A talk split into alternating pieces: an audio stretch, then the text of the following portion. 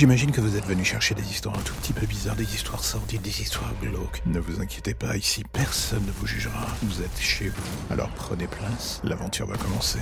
Bienvenue dans l'ombre des légendes.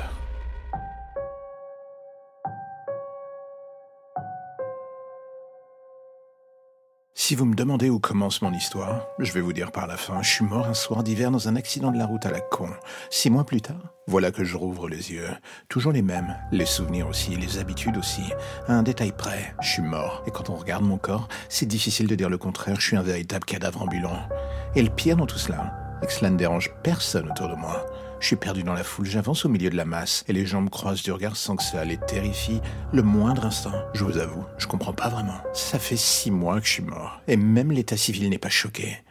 Si je suis encore debout, il faut que j'aide à l'effort national, comme ils disent. Métro, boulot, caveau dans mon cas. Je n'ai plus d'appartement, juste une grande boîte. Mais quand je regarde le train de vie de ceux qui m'entourent, je me demande si dans le fond on est si différents. On passe d'une étape, le réveil presque complet, à une soudaine léthargie de plus en plus violente, avec une aisance qui finit presque par me laisser pantois. Enfin bon, ça c'est si je n'étais pas mort déjà, mais bon, autre débat. Je voudrais bien me dire que tout cela n'est pas grave, que je rêve.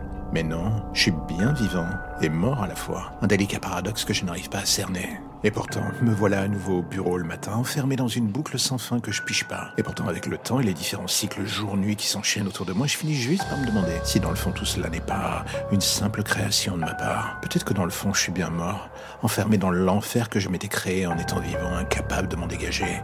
Une sorte de punition post-mortem, un peu comme un labyrinthe dont on doit trouver la sortie en étant vivant.